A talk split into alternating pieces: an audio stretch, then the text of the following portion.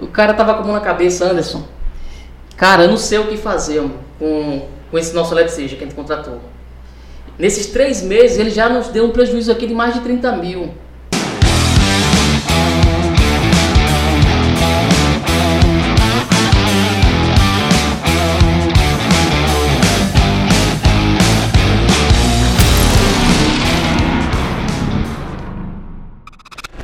Seja bem-vindo a mais um episódio do podcast Elétrica é o Poder, o podcast que vai ajudar você, profissional da área elétrica, a empreender e viver bem da sua profissão. Eu sou o Ítalo. Aqui é o Matheus de La Fuente. Eu sou o Anderson Alexandre e hoje o bicho vai pegar. E o tema de hoje é focar em um serviço ou fazer de tudo? E de cara a gente já vai começar respondendo essa pergunta aí, que é uma dúvida de muitos profissionais que estão iniciando no mercado e até mesmo aqueles que já estão empreendendo na área elétrica. E essa é uma interessante, né, que é uma dúvida recorrente que a gente recebe muito na, no Instagram, nas redes sociais. Inclusive, se você não nos segue nas, nas redes sociais, Instagram, Facebook, YouTube, tá certo? Fica aí o nosso convite. Então, pegando esse gancho aí, é uma dúvida que é muito frequente, recorrente entre os profissionais da área elétrica e não só, então, os profissionais que estão prestes a se formar, Matheus, e, e os, que, os recém-formados, mas também até mesmo profissionais que já têm anos de estradas, ainda tem essa dúvida de qual o ponto mais viável.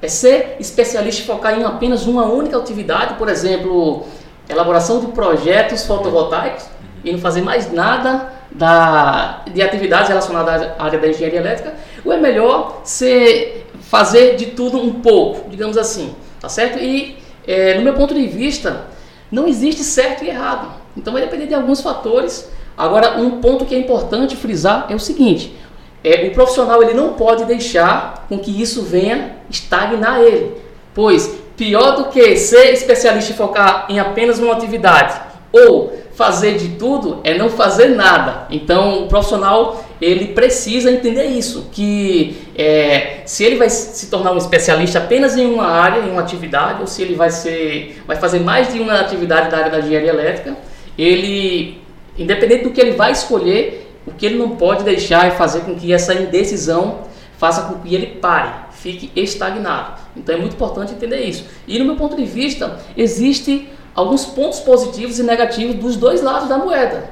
Tanto para o profissional que vai estar apenas focado, seja na área de projetos, seja na área de consultoria, seja na área de instalação ou de manutenção, e também o profissional que ele, é, ele dedica a na, na sua carreira profissional a fazer de tudo um pouco. Eu acredito que existem os dois extremos. O profissional que ele quer fazer de tudo um pouco, ele acaba muitas das vezes se tornando um pato. Então esse é um dos pontos negativos. Então o pato anda, o pato nada, o pato canta, o pato voa e não faz nada bem feito. Tem até uma, uma um ditado né, em relação a isso, a essa questão da do pato. E muitas das vezes o especialista que é focado em apenas uma determinada área vai ter também os seus pontos negativos que a gente vai estar discutindo mais à frente. Mas eu queria saber o teu ponto de vista também, Matheus, em relação a esses dois lados aí da moeda. Não, meu ponto de vista também é a viabilidade disso, né? Porque fazer de tudo pode ser possível e pode ser viável. Agora tem que se verificar se isso é rentável. Se for rentável, faça de tudo. Se isso tá, é, faz sentido para o seu progresso, é o melhor se fazer. Agora, em muitos casos, apontar para todos os lados não é rentável financeiramente, isso não vai ser, é, não vai se permanecer com o tempo. Então, isso tem que ser levado em conta. Então, focar em uma área pode ter um positivo de você colocar todo o seu investimento em um determinado local e ser rentável no primeiro momento. Mas, claro que você vai ficar vulnerável a, na, no momento que aquilo deixar de ser vulnerável. Então, por exemplo, a gente pode dar um exemplo de fotovoltaica. O pessoal chega no, agora e está vendendo que nem água, daqui a pouco o dólar estoura e vai ficar difícil de vender. Então, você dominar outras áreas, você entender outras áreas, inicialmente pode não ser tão um caminho mais fácil, mas a longo prazo pode ajudar muito. Então é aquele ponto de como começar. A gente, o atleta profissional tem que traçar bem o seu, uh, tentar traçar o seu caminho, porque não existe, uh, entre aspas, a fórmula mágica para chegar a ter um resultado mas ele vai, vai poder, é, aprendendo os básicos, ele vai poder pivotar, né? ele vai poder identificar, não, aqui nesse momento eu tenho que entregar, trabalhar dessa forma porque é onde tem resultado. E depois ele vai mudar para outra, a outra, a outra serviço que está dando resultado naquele momento. Mas se ele ficar preso a um determinado, a um determinado serviço ou ele ficar é, batendo em pedra, batendo no que não dá mais retorno. Imagina só, tem, por exemplo, alguém que está trabalhando com telefonia analógica ainda, que é querendo vender hoje. Não faz sentido nenhum. Então... É verdade. E, e, o interessante é o seguinte, a, pegando a ótica né, do, do profissional que quer se tornar um, um especialista e focar em apenas uma área, inclusive eu recebi ontem no Instagram uma pergunta que era parecida com esse tema. Era é, é mais é melhor eu focar apenas em projeto fotovoltaico, era algo do uhum. tipo. Ou focar também, além do projeto, a execução também de, uns, de sistemas fotovoltaicos. E eu me lembro que até respondi, é, e eu quero trazer justamente essa reflexão para cá também, porque não existe certo ou errado em querer ser especialista ou querer fazer de tudo um pouco. Aí eu vou pedir que abram aspas, porque a gente vai entender melhor esse de tudo um pouco. Então, existem áreas na área da engenharia elétrica que são correlatas e tem a sua importância de se ter o entendimento. Então, a gente vai amadurecer mais, mais à frente aí essa questão. Mas em relação a focar em uma determinada atividade, está muito ligado, Matheus, também ao propósito do profissional, da pessoa. Qual é a tua ambição? Então, se dependendo do tamanho da sua ambição, talvez você apenas se especializar numa área talvez vai, vai, vai lhe trazer felicidade, você vai ficar satisfeito com isso e, enfim, e vai estar atendendo aquela sua ambição. E quando eu falo ambição, não é no sentido negativo, é no sentido de, da, da, vontade que você, de onde você quer chegar. É justamente a fome, a fome pelo conhecimento e pela especialização até onde você quer chegar. Então, dependendo da ambição, que vai atender o seu propósito de vida, que vai fazer com que você tenha um padrão de vida que é o suficiente para muitas das vezes estar vivendo até onde você é focando apenas numa atividade específica, até onde isso vai estar te levando, então não tem problema algum. Então, tudo parte em relação à questão do propósito. Eu gosto de falar muito disso, porque eu recebo muitas perguntas na, nas redes sociais as pessoas perguntando o seguinte: Anderson, a área de manutenção é interessante, tu me recomenda é, me especializar na parte de planejamento e manutenção, na parte de projetos, na parte de consultoria? E a verdade é que essa, essa resposta quem tem é cada um mesmo, cada profissional. Qual é o teu propósito? Então acredito que antes mesmo de pensar em qual profissão, em qual atividade, se eu vou ser especialista, se eu vou focar apenas no serviço, se eu vou focar em mais um serviço, eu acredito que o ponto mais importante, antes mesmo de pensar nisso, é, é ter clareza do seu propósito. Qual é o seu propósito? E falando assim, muitas vezes parece simples. Não, eu vou encontrar meu propósito é, de forma muito fácil, mas não que seja tão simples, mas que é importante. O profissional ele está presente para isso. Porque é, você querer, por exemplo, Mateus, terceirizar a terceirizar o teu propósito de vida, terceirizar a tua especialização na tua profissão só com base na minha recomendação, na recomendação do Ítalo, na recomendação do Lu Jefferson, eu acredito que é muito perigoso. Então eu tenho até muita atenção quando eu vou estar passando essas, essas respostas, porque o que deu certo para mim e o que faz com que eu tenha felicidade em estar executando e realizando como profissional né, na minha profissão, possa ser que não seja a, a mesma coisa que vai fazer, que vai trazer felicidade para o líder. Quando eu falo felicidade, não no sentido financeiro, no sentido de curtir a jornada. Porque tão importante quanto a, a, a, linha de chegada quando se aposentar, tão importante quanto, quanto o valor que a gente recebe do nosso cliente ou do nosso patrão, seja lá o que for, é tão importante quanto isso é a gente curtir essa jornada, porque senão não faz sentido. Você trabalhar só pelo dinheiro, se não tiver prazer, se não curtir a jornada, se o ambiente que você vai estar trabalhando ele não for é, te trazer felicidade, eu acredito que não faz sentido. Não faz sentido porque no médio e longo prazo a gente vai, vai é, entender isso porque em relação à questão do tempo, o tempo é muito valioso e o tempo não volta. E as mesmas 24 horas do dia que o Mateus tem, eu tenho, o Ítalo tem. Então desperdiçar o nosso tempo trabalhando só por, é, pelo dinheiro, eu acredito que o trabalho, a profissão, se eu vou focar apenas numa área, se eu for ser multitarefas, digamos assim, se eu vou ser multiáreas, né, atender vários serviços, eu acredito que, primeiramente, antes de pensar nisso, tem que pensar no seu propósito de vida. E aí, como, como encontrar o meu propósito de vida e como saber se eu vou gostar de uma determinada área. E aí não tem fórmula mágica, é testando.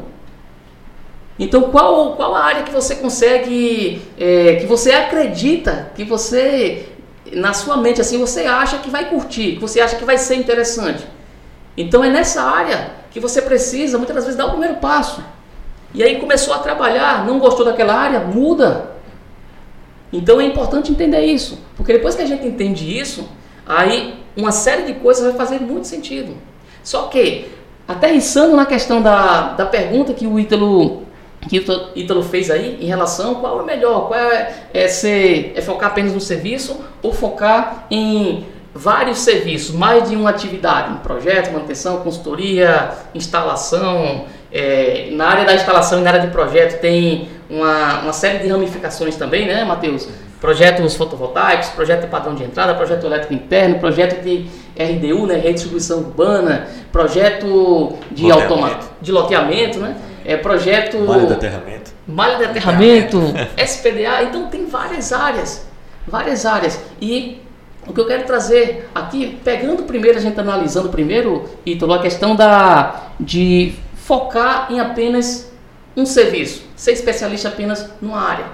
Quais são os pontos positivos e negativos? Eu queria explorar isso primeiro para depois a gente estar tá explorando a, a, questão de fazer tudo. É, em relação a essa questão de focar em apenas uma atividade. Antes de falar, eu queria estar ouvindo o Matheus, o ponto de vista do Matheus é, e o que, que você enxerga, Matheus, de ponto positivo e negativo em focar em apenas uma atividade específica. Por exemplo, o Matheus, focar, se você fosse focar puramente apenas em projetos fotovoltaicos, né? qual o seu ponto de vista, os pontos positivos e negativos nessa então, questão? Eu vou puxar um pouco do meu histórico, né? Meu histórico, por que, que eu comecei a executar fotovoltaico? Porque a demanda, logo quando eu executei, tive meus primeiros clientes, era puramente de sistemas fotovoltaicos. Agora, eu só consegui entregar um bom produto, um bom serviço, depois que a me aprofundar em, na geração distribuída, a identificar as áreas correlatas, né? ao compreender as outras regiões. E a principal, vou dizer que me abriu, que me deu muita vantagem no conteúdo de poder executar esse serviço, foi a conhecer a concessionária. A concessionária foi conhecer o padrão de entrada. Então, dominando o padrão de entrada, como é que eu me comunicar com ela, eu consegui entender muito do que eu ia precisar estar tá aprimorando o meu serviço de fotovoltaica. Então, eu comecei é, estudando inicialmente o básico, todo mundo que entra na área, que é como se dimensiona, é, estudo de radiação, simulação de produção, mas a aplicação, o contato com a concessionária, a execução do projeto e foi, vou dizer assim, que deu uma, um ponto a mais que me fez ficar muito mais seguro foi quando eu comecei a compreender ele dentro da rede elétrica, ele dentro, conectado tanto o circuito de baixa tensão como conectado à rede da concessionária. Então foi quando eu comecei a estudar, eu não vou dizer que eu me especializei nas outras áreas, mas quando eu comecei a abrir os olhos, comecei a identificar os pontos das outras áreas que eu preciso compreender, que eu preciso estudar para que eu consiga estar tá, é, me dizendo que eu estou me especializando em geração distribuída nessa solução. Então, a, quando se fala em, especializar, em, eu, eu acredito, né? Quando se fala em especializar, é entender o que todas as áreas que estão ao redor é, estão, tem a contribuir o que eu preciso estar tá dominando. Por exemplo, eu, uh, é impossível alguém que vai estar tá aplicando, que vai estar tá aplicando a solução de sistemas fotovoltaicos não conheça e vai estar aplicando bem, não conheça a resolução 414, que um consultor precisa também. Então, se você vai trabalhar com sistema fotovoltaico, se você não conhece a resolução 414, você vai. Tá brincadeira, né? É, exatamente. Muitos focam apenas a, na 482, é, na 482, não é exatamente. E esquece de que existem outros processos que estão interligados. Que a gente, eu vou falar, explorar um pouco mais essa, essa questão também, que é um ponto é, que é muito importante e muitos não dão essa devida atenção. Por exemplo, eu acho que hoje teve um aluno que me perguntou se precisava colocar é, cálculo de tensão nos condutores é, que ele está dimensionando para o sistema fotovoltaico sair do inversor. Agora me diga uma coisa se você vai fazer um projeto do sistema fotovoltaico que vai se conectar na baixa tensão, por que, que você não vai fazer o cálculo de tensão? Me diga, por que, que você não vai fazer isso no projeto? A questão é aquele ponto de vista. É algo que é óbvio. Se você está mexendo dentro do quadro de baixa tensão, tem um circuito em baixa tensão, você tem que estar tá trabalhando na baixa, seguindo a NBR 5410. Então, se a pessoa. Eu acho que é um pensamento ruim. Aquela pessoa que quer se vendar, vendar ao que a concessionária está pedindo, os documentos mínimos, ou aquele ponto de vista só do serviço que ele está se especializando, entre aspas, né? Se ele só quer entregar aquilo, ele vai acabar que ele vai entregar um produto incompleto, porque quando a gente fala com o cliente, a gente não quer entregar um sistema fotovoltaico, a gente não quer entregar material ou módulos fotovoltaicos, a gente quer entregar uma solução. E se a gente chega e tá no ponto da solução que a gente chega e fala assim, não, isso aqui não é minha responsabilidade, aqui é do projetista, aqui é do quem vai, é do projetista de, do circuito de baixa tensão. Isso aqui é jogando pro outro, né? É, joga pro outro. Não faz muito sentido. Vai ficar sempre, vai ter uma pedra ali no meio. Então, então naturalmente, é, mesmo que você esteja focado em apenas uma área, querendo ou não, você vai acabar estudando as outras e, sei lá, essa, é, essa questão de interdisciplinaridade vai acontecer de forma natural. É e você acabar estudando a, a, a em 414, né? É, estudando outras normas e querendo ou não você vai, se vai acabar estudando outras coisas e se especializando em outras áreas. Né? Isso vai acontecer de forma espontânea, assim, por assim dizer. É, uhum. e, e, um ponto importante, ó, se o profissional ele entender isso, ele, ele, já, ele já vai estar tá identificando qual é a melhor forma de se trabalhar. Se o profissional ele entende isso. Então, o, o que é que, no meu ponto de vista, principalmente o profissional que quer empreender, porque o pensamento do profissional que quer empreender é diferente do, do pensamento do profissional que vai trabalhar em uma determinada empresa.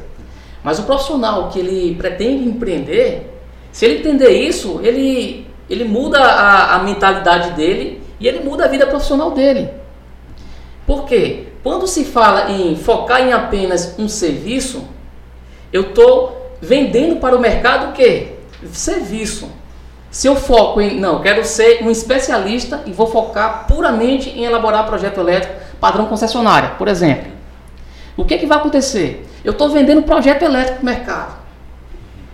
E uma notícia, uma má notícia que eu tenho a dar a muitos profissionais é o seguinte: o cliente, nem, nem um ser humano, a, pelo menos eu, eu não encontrei ainda, nem um ser humano que acorda de manhã cedinho, Ítalo, ah, espreguiçando, e aí nossa, que vontade de elaborar um projeto, que vontade de comprar um projeto. Já viu alguém fazendo isso? Acordar assim, não. Tá faltando uma subestação aqui. Quero, quero colocar uma subestação aqui na, no, meu, no meu comércio. Então ninguém quer con contratar é, um projeto. Ninguém quer. O cliente não quer comprar, contratar a elaboração do projeto, a execução do projeto, a manutenção de uma subestação, uma consultoria. O que, é que o cliente quer? Solução. Então, quando você, quando você se limita em, em se especializar, em ser especialista em apenas uma determinada área, projeto fotovoltaico, ou execução de sistemas fotovoltaicos, ou consultor em gestão de modalidades tarifárias, ou consultor na área elétrica, seja para análise de qualidade de energia, seja para entregar a questão de é, redução de custos para o cliente, seja através de laudo de crédito CMS e outros laudos, enfim, quando você se limita e se rotula a uma especialidade apenas, muitas das vezes vai ter esse ponto negativo. Por quê? O cliente ele não quer projeto, o cliente ele não quer instalação, o cliente ele quer solução. Nessa, na semana passada eu recebi uma mensagem que eu até me emocionei, cara, quase, quase choro mesmo, né? Ah, de um aluno, um aluno da, da última turma de, de GMT. E o que eu achei interessante é o tempo. GMT aconteceu há pouco instante. E esse aluno ele, é, ele é daqueles que é coelhinho, ele é muito rápido, veloz, agressivo e isso é bom também, tá certo? Esse é o perfil dele. E aí ele me mandou uma mensagem.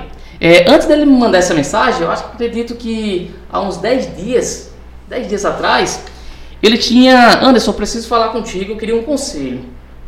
E aí eu estava até levando o meu pai na, na para fazer um exame.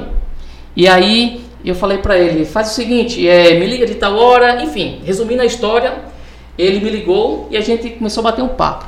Qual era a dúvida dele? Ele já tem formação técnica, é eletrotécnico, ele está concluindo engenharia elétrica, formado graduação em engenharia elétrica. A preocupação dele todinha é o seguinte, é que ele só vai estar com diploma na mão de engenheiro eletricista e com registro na, na, no conselho de classe por volta daqui a uns seis meses, seis, sete meses. E a principal preocupação dele é o seguinte, Anderson, como é que eu vou vender uma consultoria em gestão de modalidades tarifárias ou uma consultoria na área elétrica para o cliente se eu não sou engenheiro eletricista? Essa era a preocupação dele. Como é que eu vou abordar? Como é que eu vou chegar no cliente sem, sem ter, ter, sem ter o CREA também. sem ter o CREA? E eu só dando corda e deixando ele falar. E aí quando ele parou de falar, aí eu falei, olha, fulano, eu não falo o nome dele que eu não pedi autorização, mas enfim, se ele estiver ouvindo aí, aquele abraço.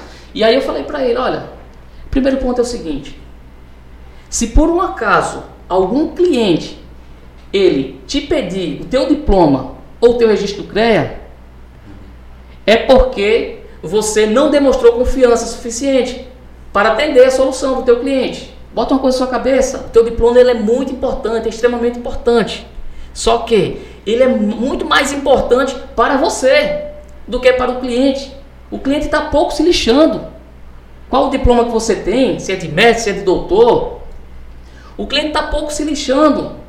Se você está com seu criativo ou se você está apenas com seu CFT ativo, porque você é técnico.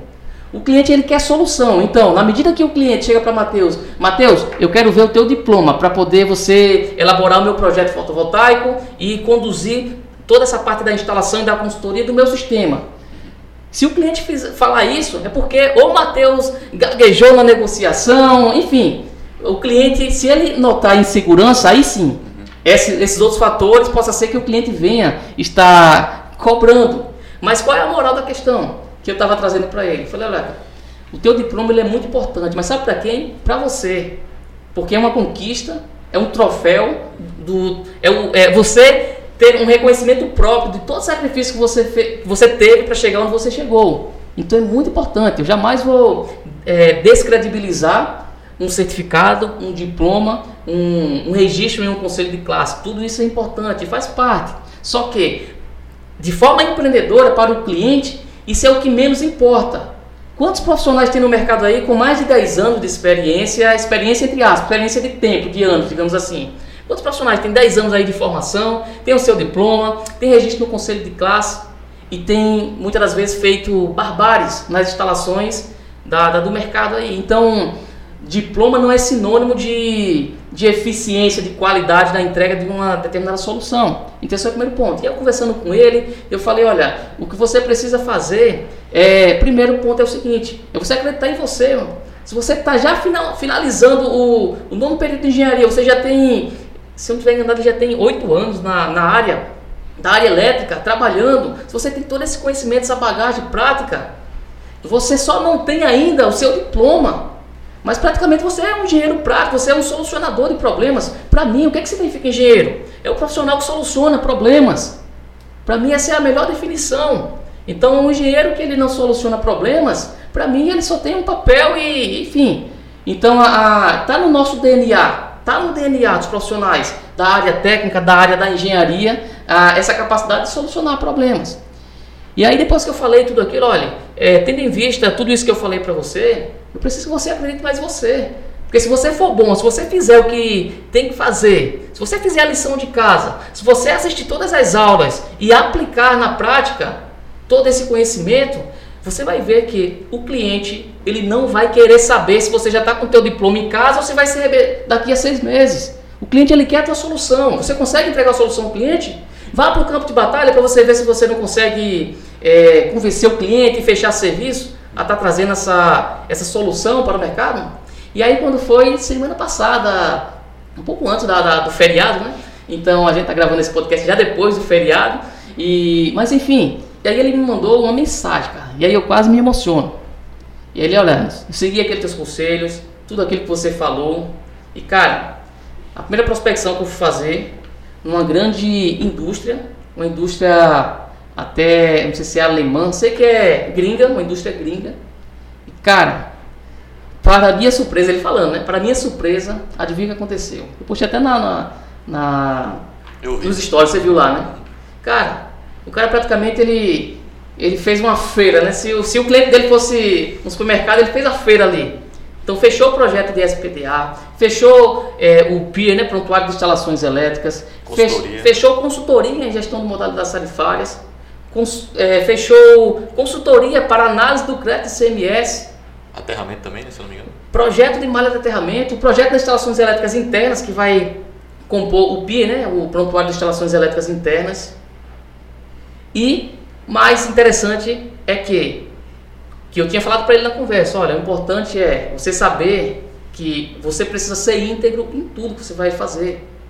Você não precisa chegar para o cliente para falar, olha, eu sou recém-formado, olha, eu não tenho experiência. Mas se o cliente perguntar, você tem que falar. E nesse caso desse cliente específico, ele falou, olha, eu nunca fiz esse serviço, tenho conhecimento, tenho a capacidade de estar te entregando tudo isso. E ele fechou. Se somar tudo ali, nossa, ali, aquele serviço Aquele serviço vai alavancar a carreira profissional dele. Aquele serviço tá. É um, é um portfólio pronto, né? É um portfólio pronto. Portfólio pronto, uma excelente oportunidade. Eu, eu na, na, na, hora que ele me passou todo o serviço que ele fechou com o cliente, que ele tinha fechado com o cliente, me veio aquele filme na cabeça do serviço do primeiro loteamento que eu fechei. Que eu fechei projeto, execução e fornecimento de materiais. Então foi um, uma atividade que alavancou a minha carreira profissional. E quando eu falo alavancou, não só profissionalmente, é a experiência que eu adquiri e que esse profissional que fechou esse serviço com esse cliente aí vai adquirir. Mas eu falo em termos financeiros. Por que em termos financeiros? Porque dinheiro é importante para quem quer empreender. Porque para entregar algumas soluções para o cliente, aí vai ser necessário investir em alguns equipamentos e ferramentas. A gente vai falar um pouco mais sobre isso. Só que, trazendo já essa, esse cenário que aconteceu com, com esse aluno. Então, e pegando esse cenário de que o cliente não quer contratar é, a execução da subestação, o cliente não quer contratar projeto, não quer contratar consultoria, o cliente quer solução. E aí eu quero trazer já um dos primeiros pontos negativos para os profissionais que foca apenas em atender um determinado serviço, uma determinada atividade específica. O primeiro ponto é esse daí. É porque o cliente ele precisa de solução. Então, mesmo que o cliente, dentro dessa, dentro, dessa, dentro dessa solução que ele precisa, se o projeto elétrico do padrão de entrada está incluso, tudo bem, você vai estar entregando essa solução também para o cliente. Só que, quando o profissional ele se limita apenas a elaborar projeto do padrão de entrada, o que, que vai acontecer? Para o, para o cliente receber a solução, o projeto não é a solução para o cliente. O projeto é uma das etapas. Então, para o profissional entregar a solução para o cliente, porque qual é a solução de, de, para que esse empreendimento aqui ele viesse a funcionar? Não era elaborar apenas o projeto do padrão de entrada. Mas tem a questão da execução, tem a questão da consultoria para verificar qual a modalidade tarifária ideal para esse tipo de consumidor, de acordo com a sua característica de, de carga e seu comportamento de consumo. Então, olha só a quantidade de oportunidades que o profissional que é, está interessado apenas em fazer projeto de padrão de entrada, ele vai perder. Vai perder entre aspas, porque a gente vai, vai falar mais à frente que existe um, um eu não vou dizer que é uma solução, mas seria um, um remédio, né? Uma, paliativo. Um paliativo para poder atender isso. Porque qual vai ser o paliativo? Se Ítalo elabora um projeto de padrão de entrada para o meu empreendimento, e para que a solução aconteça no meu empreendimento, eu preciso de alguém que execute. E aí, o que, que pode acontecer? Muitas das vezes o Ítalo, ele pode até indicar o Mateus. Só que, se o Mateus executar e ocasionar algum problema, fazer alguma coisa errada, adivinha com quem eu vou ficar estressado, além de Mateus? Com o Ítalo, que me deu a indicação. Então esse é o primeiro gargalo, é que se o cliente ele precisa de uma solução, Ítalo não consegue entregar uma solução, consegue entregar parte da solução, Ítalo vai precisar terceirizar ou indicar. E aí vem um ponto chave, porque não tem nada de errado. Se eu quero ser apenas especialista em uma determinada área, um determinado serviço, não tem nada de errado. Só que nesse caso, a figura do parceiro vai ser crucial.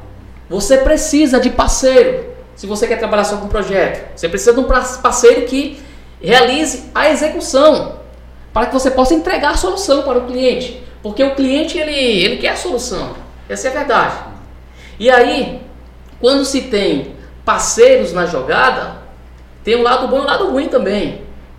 Qual você acha, Matheus, que é o lado bom e o lado ruim? Quando se tem parceiros, vamos supor, eu sou um especialista que trabalho só com projeto, só que eu tenho parceiros para poder é, indicar e realizar a execução, outro parceiro para poder indicar e aquele parceiro fazer os trâmites, a consultoria na concessionária, No seu ponto de vista, qual então, o ponto positivo e negativo o ponto dessa de situação? Vista, entre aspas, é que você estaria economizando a, esse custo de executar. Então, você não tem ainda condições de fazer execução, ter isso na empresa que com funcionários, então você estaria economizando e não estaria deixando de falar para o cliente que tá, o seu nome está relacionado à solução completa. Então, estaria pra, entregando para o cliente a faca e o queijo, só que você ia ter menos lucro no meio do caminho, mas você já não ia executar mesmo, então é melhor do que mandar ele se virar ele ir para outro canto. A parte ruim é que você tem que fiscalizar e você tem que entender, porque o parceiro, se ele não for competente, como você acabou de falar, leva tudo a perder, porque você tá, tem a sua competência na sua área, mas é, se o seu colega, você não souber analisar que seu colega está sendo competente, porque eu acho que tem um, um, a diferença entre executar e não conhecer nada. Então, ele só não exuda. Naquele momento ele só não ele entende do assunto, mas ele não está querendo focar nesse tipo de serviço. Então isso é possível. Ele está vendo que não é viável ter um, por um serviço esporádico num determinado é, município. Então pega um parceiro de outro município que tem mais demanda. Então ele faz lá porque é da área dele, então para ele não tem custo. Para você começar a executar aquilo não seria interessante. Então, nesse ponto de vista, faz sentido. Então, você vai de alguém que você entende do assunto, só que você não quer investir naquela área. Naquela região, por exemplo, você vai pegar uma região específica que não é rentável o SPDA. Você não vê muita rentabilidade nesse serviço, você não vê que o mercado compreende como um serviço que é, que tem que vai aplicar com toda a segurança, todos os clientes querem passar por negócio, parece ser mais complicado do que é, você é, você botar muito mais difícil você fazer o cliente entender a necessidade disso. Então você pode não seguir essa área e se alguém precisar, você indica alguém que quer trabalhar com isso, que gosta dessa área. Acho que faz todo sentido, porque você entende o assunto, mas não é aquele nicho, você não acha que é rentável naquele local aplicar nessa área. Faz todo sentido. Agora, se o local tem rentabilidade e você não conhece, você está indicando justamente porque você não conhece o serviço, não conhece nada, aí é um problema. Porque você só está indicando o nome e é praticamente você está no escuro, né? E ainda tem um problema maior. Uhum. Só que antes eu queria ouvir o ponto de vista de, de Ítalo nesse sentido, né? Qual o, os gargalos, né, Ítalo? Quando se tem um parceiro, no caso, nessa situação. Eu sou especialista, eu, eu não entendo de uma determinada área, vou ter que entregar a solução ao cliente, e aí eu preciso de um parceiro. Qual o teu ponto de vista, Ítalo? É, puxando o gancho puxando o gancho um pouco do que o Matheus já falou, né? Eu acho que mesmo que você não, a princípio, não execute aquele serviço, não tenha estrutura para isso, mas é interessante que você conheça sobre aquilo, é, até porque você vai saber se o parceiro está fazendo certo ou não. Né? Então, é, além desse ponto, é a questão que ele falou também de você não negar o serviço porque você não atende né, a determinada demanda que o cliente está solicitando. Então, você pode sim é, estruturar umas, algumas parcerias para não perder essa demanda de mercado, não dizer não ao cliente né, e não perder o, não perder o cliente. É, o cliente entender que, como o Matheus falou, passa o ponto de vista que é você que está entregando a solução. Que você não vai dizer, ah, eu tenho um parceiro que faz isso, eu tenho um parceiro que faz isso, eu não faço, mas vou chamar fulano. Você não vai dizer isso para o cliente, né? Vai ficar subentendido. É, você vai, a impressão que vai estar para ele é que você vai entregar tudo. Mas de, de, contrapartida você tem que entender também dos outros serviços, conhecer do assunto, conhecer como funciona, como é aplicado, como é feito, como é executado, para também ter o conhecimento para cobrar se ele está fazendo certo ou não. Ter esse cuidado para manter também a qualidade. Né? Então é o seu nome que está em jogo e no final de contas o cliente vai olhar para você, né? vai olhar para sua cara. Ele não está nem aí para quem você está chamando para lhe ajudar, ele vai olhar só para o que você fez. Outro ponto que é, que vocês não citaram, mas que eu estou falando agora, que para mim é, é pior do que todo esse cenário que você citou, quando se tem parcerias, ou até quando não se tem parcerias e você não vai estar entregando aquele serviço e vai jogar o abacaxi na mão do cliente, falando, olha, a execução eu não faço, você vai precisar procurar alguma empresa. Tanto nesse cenário como também você está indicando um parceiro para estar tá fazendo, existe um grande problema. E sabe qual é esse problema? Esse problema é o seguinte. Vamos supor que esse cliente, ele é um cliente que ele realiza várias obras. Então ele fez um projeto desse empreendimento, por exemplo, o dono desse empreendimento aqui, ele já está começando a construir um outro empreendimento. E aí, Mateus, ele elaborou o projeto desse empreendimento aqui, só que Matheus muitas das vezes ele vai estar tá terceirizando com uma outra empresa. Porque quando eu falo parceiro, eu não estou falando de sociedade não, de estar tá fazendo uma sociedade, não estou entrando nesse mérito. Quando eu falo de parceiro, muitas das vezes é encontrar. Primeiro ponto é o seguinte: encontrar um parceiro que ele venha atender as necessidades técnicas com qualidade é um desafio.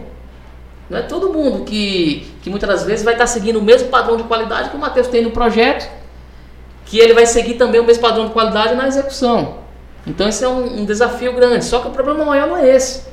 O problema maior que acontece na prática, que já aconteceu comigo, Sabe qual é? É que o cliente, agora não é todos os clientes, existem clientes e clientes, tá certo? Não é todos os clientes. Tem aqueles clientes que ele fideliza com você e ele não abre mão. Só que existem clientes que ele sempre vai estar tá focando no mais barato. E aí, Mateus indicou um parceiro para o parceiro fazer a instalação. No segundo empreendimento desse cliente, adivinha quem o cliente vai procurar? Você acha que vai ser Mateus? O que foi indicado, né? o que foi indicado, principalmente se o que foi indicado ele trabalhar muito bem.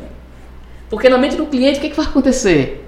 Não é todos os clientes, tá certo? Não estou querendo generalizar aqui as coisas, mas muitas das vezes acontece isso. O cliente vai procurar e eu vou falar que uma situação que aconteceu na minha empresa não foi nem com parceiro, foi com uma pessoa que era funcionário. Vou estar tá falando aqui, polêmica, mas vamos lá.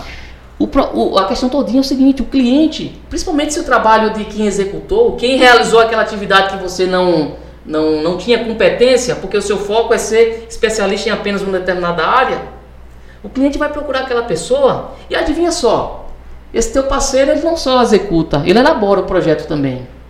Então você abre brecha para que a concorrência não venha estar fechando um serviço com o cliente apenas na atividade que você não tem especialidade, como também ele vai conseguir, muitas das vezes, tomar o teu serviço que é a tua especialidade.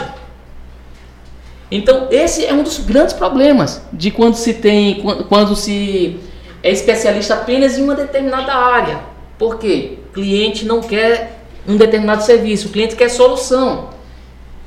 Então, Anderson, então você quer dizer que eu me formei em engenharia elétrica, eu vou ter que fazer tudo? Não.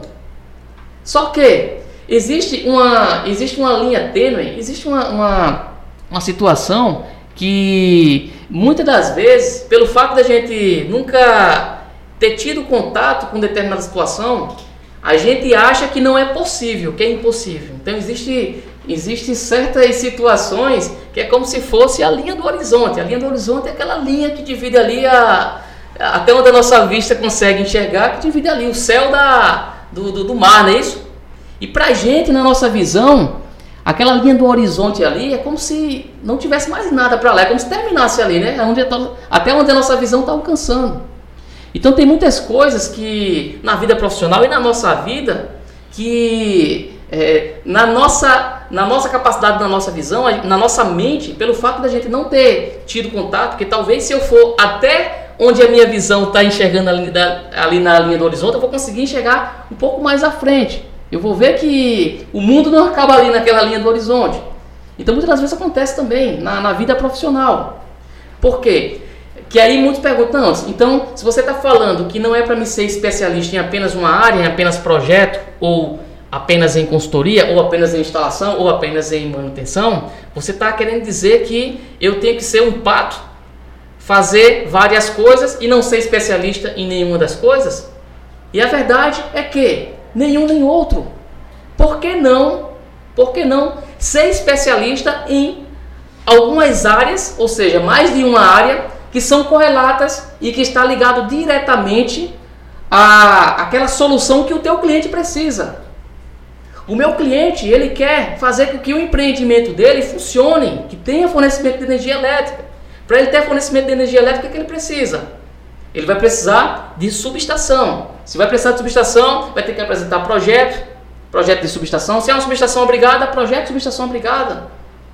Dentro de uma subestação obrigada, dentro de um projeto de subestação obrigada, o que, que é necessário para eu entregar uma solução com qualidade ao cliente? Eu tenho conhecimento de elaboração de projeto de malha de aterramento. Então é possível ser especialista. Então a minha recomendação, e pegando o gancho da primeira pergunta, né? É, em que devo focar? Em apenas um serviço ou é melhor fazer de tudo? Não é, querer, não é questão de fazer de tudo, mas é ser especialista em mais de uma área, principalmente as áreas, ou seja, é ser especialista nas áreas que está ligado diretamente à solução que o seu cliente precisa. Porque quando você foca apenas em uma atividade, vai acontecer sempre esse gargalo. Você vai precisar parceiro, de parceiros. E aí muitos podem estar perguntando o seguinte, mas eu vou estar começando diretamente já em todas as áreas? Não necessariamente. É importante que o profissional, todo profissional, ele inicialmente, ele cria uma identidade. Então, o Ordem Elétrica Soluções, a gente trabalha com elaboração de projetos, com instalação, principalmente voltado na área de padrão de em baixa tensão e principalmente em padrão de subestação de média e alta tensão. Trabalhamos com manutenção, trabalhamos com consultorias diversas na área elétrica, na área de qualidade de energia e outras. Só que no início da minha carreira, é, eu já realizava algumas atividades, só que bem no início mesmo da carreira, eu não tinha braço, eu não tinha condições financeiras, eu não tinha as ferramentas necessárias para trabalhar em algumas outras áreas. Só que na minha mente já estava claro que eu precisava, eu precisava desenvolver aquelas habilidades, eu precisava adquirir aqueles equipamentos e ferramentas para entregar a solução para o cliente. Então, inicialmente, eu foquei em quê? Eu foquei em projeto elétrico padrão concessionária e, e aí é importante frisar o seguinte: é importante sim, todo profissional ele tem identidade. É importante o cliente saber que se eu preciso de é, um projeto, né, de, de, de, uma solução, além de projeto mais, se eu preciso de uma solução do sistema fotovoltaico na minha unidade consumidora, olha, eu tenho o Matheus, que o Matheus é especialista nisso. É importante o profissional ele ter essa identidade.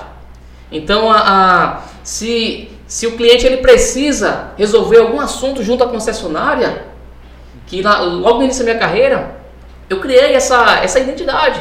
Então, olha, tá com algum problema na concessionária X? Chama a Anderson que a gente resolve. Tá precisando de um projeto que envolve trâmites na concessionária?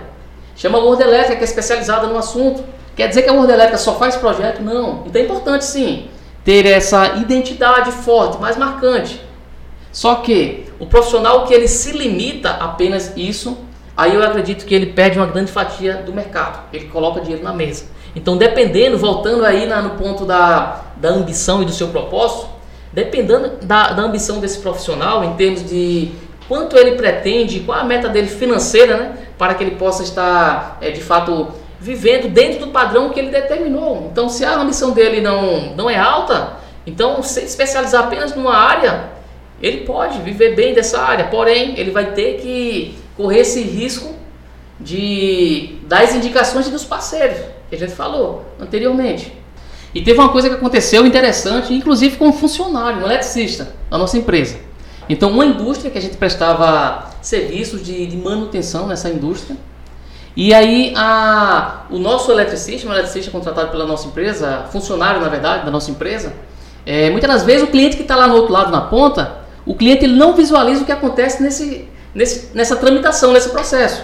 Então, todas as atividades que a gente passava todo o planejamento, o que, é que tinha que ser feito, os gargalos que o eletricista tinha, que a gente tirava e conduzia ele para entregar a melhor solução, muitas das vezes o cliente está visualizando só o resultado lá na ponta. Então o que acontece muito? Acontece muitas das vezes o seguinte, que aconteceu comigo essa situação. Então o, essa empresa, ela contratou esse eletricista na visão dela é o seguinte, não, se eu tenho esse eletricista que está fazendo esse serviço para a empresa World Elétrica, por que pagar mais caro a World Elétrica se eu posso contratar e ter esse mesmo profissional com um custo menor? E é aí onde muitos clientes se enganam, mas isso acontece. E se acontece com um, um funcionário da empresa, imagina com um parceiro, você não tem controle. E aí o que aconteceu? Três meses depois, esse é, coordenador da, da operação, que lá não tem encarregado de manutenção, mas era, ele cuidava da, era o supervisor de toda a produção da operação, e aí ele me ligou e três meses depois, Anderson, preciso conversar contigo. Bacana, vamos agendar a reunião. Quando eu cheguei lá, o cara tava com a mão na cabeça, Anderson. Cara, eu não sei o que fazer com, com esse nosso eletricista que a gente contratou. Nesses três meses, ele já nos deu um prejuízo aqui de mais de 30 mil. Cara, essa semana teve uma placa de uma máquina, uma placa eletrônica, que queimou essa placa por negligência dele. Cara, a gente. Enfim, ele tava já. Com, o dele tava na reta, né? Ele já tava com o dele na reta. E aí eu falei pra ele: falei, olha, cara, é o seguinte. Muitas das vezes você visualiza o que está acontecendo na ponta, mas para que aqui na ponta dê certo, tem toda uma engenharia, uma infraestrutura por trás disso. Mas por que eu estou tocando nesse assunto aqui? É mais no sentido de que, se isso acontece com um colaborador CLT da sua empresa, imagina como parceiro. Você vai estar tá indicando, vai estar tá terceirizando. Então esse é o grande risco, muitas das vezes, quando o profissional ele quer apostar todas as cartas, tá certo? Quer, dizer, quer apostar é, todos os ovos numa galinha só. Então esse é um dos grandes problemas que, que se tem. E para materializar né, essas situações onde as empresas contratam um determinado serviço e o profissional acaba oferecendo outro, né, de, vamos dizer assim, de bandeja, né? A gente trouxe alguns cases, né, até da Word Elétrica Serviços, Matheus acredita que também tem uns para citar. E eu vou citar aqui, Anderson pode comentar, né, que ele estava presente para esses serviços, até mais do que eu. Perfeito. É, deixa eu pegar aqui. A primeira situação foi uma padaria, né, que estava precisando de um projeto para aumento de carga e resultou também na venda de uma consultoria que acabou agregando é, bastante valor né, para o cliente para ele fechar a proposta, é, mesmo com um valor considerável, né, vamos dizer assim, em relação à concorrência do mercado. Isso. E essa situação aconteceu, na verdade, com duas padarias. Então essa que você citou aí, o cliente ele entrou em contato, olha, eu estou aumentando aqui as minhas cargas e eu preciso instalar uma subestação. Ou seja, o cliente ele achava que ele precisava só de uma subestação. Então, se eu não tivesse, muitas das vezes, a expertise, e aí onde é que está? Não é ser especialista em uma determinada área apenas. Ou a, o outro lado da moeda, ser um faz tudo que não é especialista. É ser especialista em, em, nas, nas áreas que são correlacionadas. É ser especialista no projeto, é ser especialista na execução, é ser especialista na consultoria. E aí, o que aconteceu? Nessa, nessa padaria foi interessante porque quando eu apresentei a proposta, eu estava concorrendo com mais três empresas, se não estiver enganado. Eu me lembro de duas delas, que duas delas eram empresas grandes, tinha até mais know-how do que a gente. E aí a gente acabou fechando esse serviço, cobrando até um valor maior. Porque o cliente ele não estava precisando só da subestação, ele estava precisando de uma consultoria também. E foi aí onde, onde essa atividade, se eu não tivesse essa especialidade também no meu portfólio profissional, eu não conseguiria, eu acredito que eu não conseguiria ter vencido aquela concorrência, porque o meu valor estava mais elevado. Esse é um primeiro motivo. E o segundo motivo é que as outras empresas que estavam concorrendo eram empresas fortes também, empresas já que tinham know-how no mercado. Então, a, a, você ser especialista muitas das vezes em áreas que são correlacionadas, porque no meu ponto de vista, profissional que vai trabalhar com um projeto de padrão de entrada em se tratando de subestação, no meu ponto de vista, ele tem a obrigação de saber, no mínimo, consultoria em gestão de modalidades tarifárias. E o que, que não é consultoria de gestão de modalidades tarifárias? Não é aquilo que a gente aprende muitas vezes na academia, de forma muito simplista. Consultoria em gestão de modalidades tarifárias é uma atividade que é imprescindível. A gente até aprende a elaborar projeto na subestação, na academia, na faculdade, só que muitas das vezes não se dá a devida importância de prestar essa consultoria, porque é necessário, é uma atividade correlacionada. Então, eu vou optar em ser especialista apenas em, como consultor na área elétrica ou apenas como projetista e eu vou perder essa oportunidade de mercado? Eu tenho certeza, se eu não tivesse essa expertise, eu ia perder esse serviço. Só que esse cliente ele não precisava só apenas de consultoria, ele precisava de uma solução. A solução que ele entendia era apenas a subestação. E para a subestação atender o estabelecimento, essa padaria, precisa o quê? Execução, de execução. Então, se eu não tivesse esse know-how, eu precisaria terceirizar. E se eu terceirizo, não tem nada de errado, principalmente quem está iniciando. Principalmente quem está iniciando, não tem nada de errado. Mas lembre-se do seguinte: no médio e longo prazo, você sempre vai estar tá correndo esse risco de, de um próximo serviço, o cliente ele te bypassar, ele fazer uma ponte direta ali, olha, com com a ponta, né, com quem está lá na ponta. Então tem esse risco. E o outro problema é a questão que até o, você, Ítalo, e o Matheus citou aqui, porque mesmo que eu vou terceirizar, mesmo que eu venha a terceirizar com a outra empresa Para mim saber se aquela empresa ela entrega um serviço com qualidade, eu preciso entender da atividade. Então o fato de do Mateus não querer trabalhar com execução, no meu ponto de vista, o Mateus ele tem a obrigação de saber, de conhecer, para mesmo que ele venha fazer parcerias, porque quando eu falo de parcerias aqui, possa ser que, que soe na mente de muitos que é ruim parceria, e não é ruim. Tem parceiros honestos, tem parceiro que o cliente vai procurar ele diretamente e ele vai falar: olha, procure Anderson, essa negociação tem, tem parceiros que ele entende isso.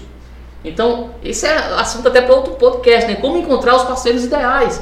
Porque eu sei como encontrar parceiros ideais. Eu tenho muitos parceiros bons, meu sócio é excelente também. Como encontrar? Depois a gente vai fazer um podcast só sobre parceiros e sócios, que é outra coisa que pergunta tem muito. Tem que convidar o Afonso para participar. Com certeza, Afonso é, tem que estar aqui junto com a gente. Então, é, é, é nesse sentido de mesmo que eu não vou realizar aquela atividade, ou mesmo que eu não tenha os equipamentos, ou o know-how, ou habilidade ainda, eu preciso desenvolver esse conhecimento. E desenvolver inclusive a habilidade para que eu possa saber se o meu parceiro de fato está entregando um serviço no meu padrão de qualidade. E aí esse case aí foi interessante porque, como eu falei, né, eu venci essa concorrência, a proposta, e, e acontece muito isso. O cliente ele sente tanta segurança naquilo quando você, quando você tem essa é, é especialista em áreas que são correlacionadas, ou seja, eu sou especialista em entregar uma solução para o meu cliente em se tratando de subestação. Só que subestação não é só um projeto, não é só a execução, tem a consultoria, tem todos os trâmites. Então, para poder o cliente ele ter a segurança e a confiança que de fato ele está contratando a pessoa certa, ele precisa, ele precisa é, ter essa segurança, ou seja, o profissional precisa transmitir essa segurança para o cliente. E esse case aí foi muito interessante. E teve outro case de uma outra padaria que essa foi o seguinte, essa o cliente também estava fazendo um aumento de carga de instalar alguns equipamentos e contratou para implantar uma subestação. Olha, eu quero que você faça um projeto e execução da subestação. E aí, todos os clientes, quando vai fazer aumento de carga, eu sempre faço uma consultoria. Mesmo que o cliente não queira a consultoria, eu faço, porque o cliente, muitas das vezes, ele não sabe o que ele precisa. Por quê? Porque ele não é o profissional. O profissional sou eu, o profissional é o Matheus. Então, a, a é, muitas das vezes é necessário o profissional ele ter essa postura e assumir o comando. Então você é profissional, você é comandante, tá certo? Você é comandante da, da atividade técnica que você estará entregando para o teu cliente. E digo mais, é, não apenas a atividade técnica, a solução que você vai entregar para o teu cliente, tá certo? Você é o protagonista, você que está no controle. Então, eu tenho a obrigação de saber o que que o, o que que meu cliente precisa receber. E aí nesse cliente específico, ele queria apenas uma subestação, porque no entendimento dele, ele iria aumentar a carga, a rede de baixa tensão da concessionária não atendia aquele aumento de carga, por quê? Porque antes mesmo de aumentar a carga, ele já tinha problema de queda de tensão, de, enfim, consumidores que têm uma carga superior ali aos seus 40 kVA, né, a sua demanda, né, superior a 40 kVA, embora a concessionária tenha a obrigação de entregar com qualidade, tá certo? O consumidor é, atender o cliente em baixa tensão, né? Desde que o cliente possua uma carga instalada até 75 kVA, mas na prática a concessionária não consegue entregar com qualidade. Por quê? Porque, enfim, N, motivos que aí é temas para outro podcast. Né? Uma serralharia, que quando liga a máquina de solda vai dar queda de tensão, vai queimar seus equipamentos, enfim. E aí o cliente, ele, eu preciso de uma subestação, porque com a carga que eu já tenho, a concessionária já, já me entrega um fornecimento de energia precário. E aumentando essa carga aqui, vai dar ruim. Então o cliente é, contratou para implantar a subestação. E aí toda a subestação, como eu falei, faço uma consultoria, fiz toda a análise, então já sabia que nesse cliente eu nem avisei a ele, a economia. Eu falei, né, isso aqui a gente vai fazer uma surpresa. A gente fechou o serviço entregando apenas a, a, a solução técnica que o cliente tinha, estava precisando, que o cliente contratou, digamos assim. E aí, antes mesmo de, de chegar a primeira fatura, depois que a gente fez todos os trâmites, que a subestação foi ligada, a, a gente apresentou para o cliente, olha, a gente não te entregou apenas uma qualidade no teu fornecimento de energia não, tá certo? Você vai surpreender na sua fatura de energia em relação à, à questão de economia. Tá certo? Então, a gente fez uma consultoria para estar tá te entregando esse diferencial para que de fato você venha ter é, uma redução na sua fatura de energia por estar enquadrado na modalidade ideal, porque quando você tem uma subestação, e aí eu expliquei toda a situação, quando você tem uma subestação, a subestação não vai atender apenas uma necessidade técnica, a subestação vai te colocar em uma posição junto à concessionária, onde você é considerado consumidor do grupo A. E consumidor do grupo A, ele tem outras opções tarifárias, que desde que seja enquadrado corretamente, vai proporcionar economias. E se for enquadrada incorretamente, vai é, ocasionar prejuízos. E aí o cliente, rapaz, é, eu, eu estava esperando apenas a qualidade técnica, gostei muito da execução e ainda recebendo essa notícia, o cliente ficou ainda mais feliz. Então isso, isso gera fidelização com o cliente. Então, multidisciplinaridade no sentido de atividades que são correlacionadas, eu, no meu ponto de vista, acredito que não é uma opção, não. Eu acredito que é uma obrigação profissional. Se Ítalo precisa entregar uma solução para o cliente, ele precisa é, ter esse domínio. E, olha só, isso é mito, tá certo? É mito, essa questão de que se eu for focar em mais de uma atividade específica, eu não vou ser bom nessas atividades, isso é um mito. É possível e você tem a obrigação sim de ser bom na elaboração do projeto da subestação, de ser bom na consultoria para que você possa proporcionar para o teu cliente, tá certo, o melhor custo-benefício, e você precisa ser bom na execução. E mesmo que você não venha executar, você saiba o que é uma execução com qualidade, para que você possa atrair os parceiros certos. Porque quando você tem essa expertise, Matheus, o que acontece? Porque muitos perguntam qual a melhor forma de encontrar parceiros. A melhor forma de encontrar parceiros é você tendo conhecimento, você tendo domínio de uma determinada área, porque os parceiros é que vão te procurar. Não é nem você que vai estar procurando parceiro. Então, os melhores parceiros é aquele que de fato ele vai enxergar um valor tão grande em estar perto de você que ele vai querer estar junto com você. O Matheus ele é tão bom na, na área do fotovoltaico que o parceiro vai querer estar perto de Matheus. Eu quero estar perto de Matheus. Então essa é uma das melhores formas de atrair é, parcerias. Mas lembrando, se eu fosse limitado apenas na elaboração do projeto, talvez eu não tivesse fechado nem o projeto. Porque principalmente subestações, muitas das vezes acontece o seguinte: o cliente ele quer contratar a solução. Se você vai entregar apenas uma fração dessa solução, muitas das vezes o cliente não quer. Por quê? O que, que acontece geralmente?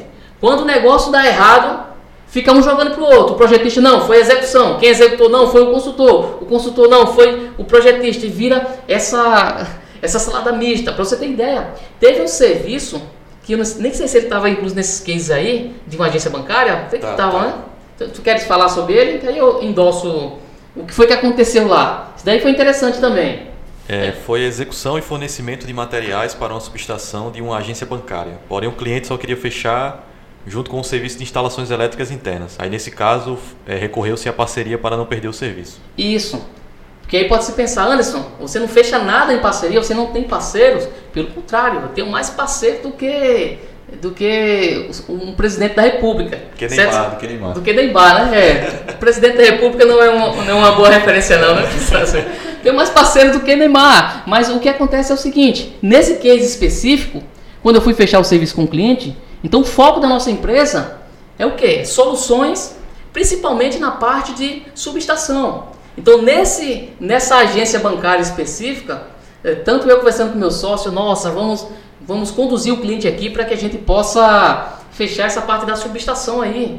Então, que obras desse porte, muitas vezes acontece isso, de o cliente já tem uma equipe própria que executa a instalação elétrica interna e ele terceiriza a parte da subestação, porque é, segue um trâmite que não é tão, tão simples, digamos assim, que quem não tem expertise possa fazer com que ocasione um problema maior, porque exige algumas ferramentas e algum know-how para poder fazer todo esse, essa, esse intercâmbio junto à concessionária, né? toda essa tramitação.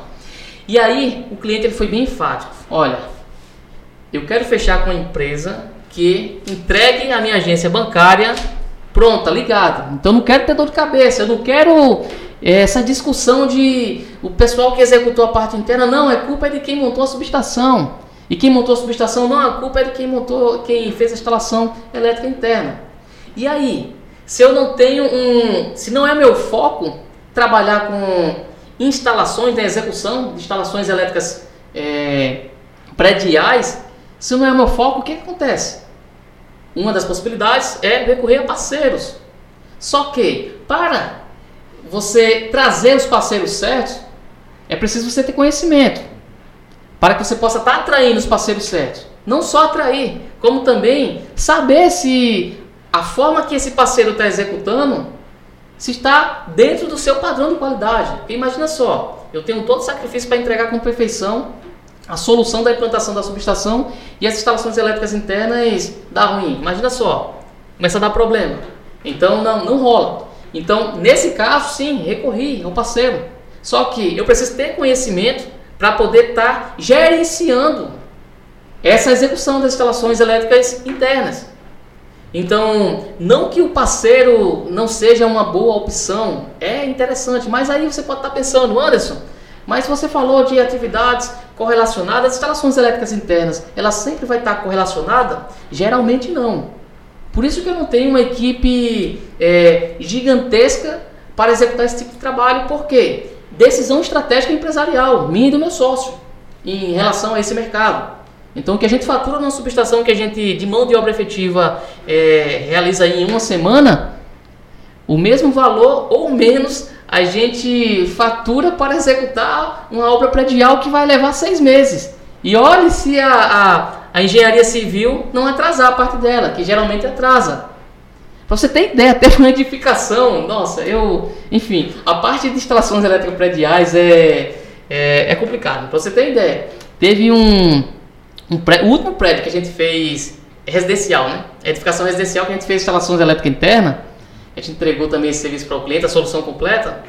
Para você ter ideia, um, um dos apartamentos, depois de dois anos, veio ligar para querer que a gente fosse trocar a lâmpada, porque estava dando problema a lâmpada aqui, a instalação está ruim depois de dois anos. As lâmpadas que o, o, o, cliente, enfim, muitas das vezes compra no mercado lâmpadas de, de má qualidade, de, de baixa qualidade e, enfim, para você ter ideia, seis meses que a gente passou nessa obra, depois de dois anos o cliente ainda vem, ainda gera estresse. Então, não faz parte da nossa estratégia empresarial focar nessa atividade. Só que, muitas das vezes é necessário. Aconteceu uma outra vez também numa, numa indústria. Então, o nosso foco era fechar o quê? A subestação. O cliente fez uma ampliação, é, ele tinha uma subestação de 300, que era a gente que já tinha feito o projeto e execução também, e fornecimento de material, né, entrega da solução completa, na indústria alimentícia. E Nessa indústria eles ampliaram e instalaram uma nova subestação, uma subestação obrigada de 800 kVA. Aproveitou o transformador de 300 e instalou mais um transformador de 500, transformador a seco. Então nesse caso também, o cliente para ele queria fechar a solução completa, esse cliente ele estava até flexível, caso eu não quisesse executar a instalação elétrica interna. Então nesse caso eu, é, eu trouxe os parceiros certos para executar a parte elétrica interna. Para quê? para justamente não abrir brechas, margens para a concorrência. Porque imagina só, o cliente contrata uma outra empresa para fazer a instalação elétrica interna e essa empresa ela tem um padrão de qualidade também aceitável, um bom padrão de qualidade. Eu estou colocando muitas das vezes ali o inimigo meu, dentro do meu terreno. Então muitas das vezes não se, não se ter a atenção de focar também em atividades que são correlatas, correlacionadas com a solução que você entrega, é uma forma de muitas vezes estar tá perdendo dinheiro, colocando, deixando dinheiro na mesa. E não só deixando dinheiro na mesa, como perdendo também dinheiro, perdendo a fidelização do cliente, perdendo o cliente em si. Então, por isso que é importante muitas das vezes estar é, tendo essa visão em relação à questão de, de focar em mais de uma atividade, não é focar em tudo também. Não é, enfim, não é focar em tudo. Se tiver braço, se tiver equipe, se tiver pessoas, tudo bem, vai em frente. Mas o que eu estou querendo dizer é o seguinte, que existem áreas que é importante sim o profissional ele ter essa consciência que ele precisa desenvolver as habilidades e mesmo que ele não execute com a equipe própria, para que ele possa conduzir da melhor forma os parceiros que ele vai trazer para esse projeto. Faz total sentido. É... E você, Matheus, tem algum, algum case aí de foi vender um serviço e vender o outro de bandeja? Então, o case que eu gosto de lembrar agora, e acho que foi, faz muito, combina muito com o momento que a gente está de pandemia, foi com o Bob's que a gente foi levar um registrador de, um registrador de grandezas elétricas com a visão de exatamente sistemas fotovoltaicos, você aplicar GMT para ter um bom retorno e eu tinha instalado o registrador lá para ver o comportamento da rede, justamente para verificar qual era a validade de aplicar um sistema um, com esse cliente que era conectado com a subestação de 112,5, ligada à média tensão. E acabou que no meio do estudo da rentabilidade, passei para o cliente e o cliente precisava daquilo mais próximo da realidade, porque um orçamento muito alto para ele iria ele já estava com problemas financeiros, estava precisando, estava é, com problemas para manter ao, a, a folha de pagamento toda correta. E se eu chegasse com ele com qualquer tipo de solução na parte fotovoltaica que não viesse com um resultado interessante ou não viesse com algo próximo com a realidade, ele iria acabar podendo fechar a loja por causa disso, porque ele vai acabar pegando a linha de financiamento que ele não vai conseguir pagar ou que o sistema não vai produzir o que estava imaginando, justamente que tinha limitação de área para instalar no telhado. Resultado, deu os resultados eram viáveis para a aplicação, só que não agradavam a porcentagem a esse cliente. Só que esse cliente ele estava numa completamente por estar é, trabalhando precisando segurar a folha, ele estava reduzindo a carga. Ele tinha subestação de 112,5, mas ele estava com demanda medida e a gente captou registrando, não dava nem 50 é, kilowatts é, de consumo. Então, a gente just, nessa hora ele tinha demanda contratada muito maior, estava demanda contratada em 112,5 então, o que, é que a gente recomendou nesse processo? Aproveitou e colocou um serviço de GMT. Então, a gente, em vez de ter o serviço, não ia ter o sistema de fotovoltaico, a gente pegou a ferramenta que a gente tinha com a solução. E logo depois disso, foi logo em janeiro que efetivou, começou a pandemia, onde ele reduziu de vez a demanda dele. Não parou de funcionar, está até funcionando agora, mas foi algo que, pelo padrão de consumo dele, com certeza foi a economia dele que ele vai se pagou o que a gente cobrou muito, em menos de dois meses. E quando chegou a pandemia, ele ia pagar muito mais, ele ia correr atrás do prejuízo, né? Porque durante a pandemia ah, ele ia pedir isso, ia dar mais três meses para poder ser alterado, e daí já era muito tempo com aquela demanda alta sendo contratada. Então, analisar uma solução, você entregar uma solução, vai trazer muito mais valor a você, para o cliente. Imagina só se eu chegasse e colocasse para ele, num processo de pandemia, ele está pagando financiamento de algo muito apertado para ele, que ele fosse acreditar ia ser mais um motivo para ele fechar.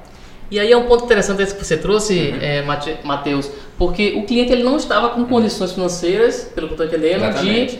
de implantar a solução de, de, implantação do sistema fotovoltaico. Exatamente. Não é isso? E aí o que acontece? Se o Matheus ele é especialista e só foca unicamente na atividade de fotovoltaico, olha só o que iria acontecer, Ítalo. É, o cliente, nessa situação, vamos supor que iria chegar um outro consultor para estar entregando essa solução para o cliente. Que o Matheus falou aí, uma solução de GMT. Para quem não sabe, é, GMT é uma abreviação tá certo, de gestão de modalidades tarifárias. Então, é uma consultoria em gestão de modalidades tarifárias que o Matheus aplicou no cliente e fez o cliente reduzir significativamente na sua fatura de energia. Então, olha só, o cliente procurou o Matheus para entregar uma solução, Matheus apresentou a proposta, o cliente não tinha condições de implantar aquela solução. Isso é muito comum na área de fotovoltaico.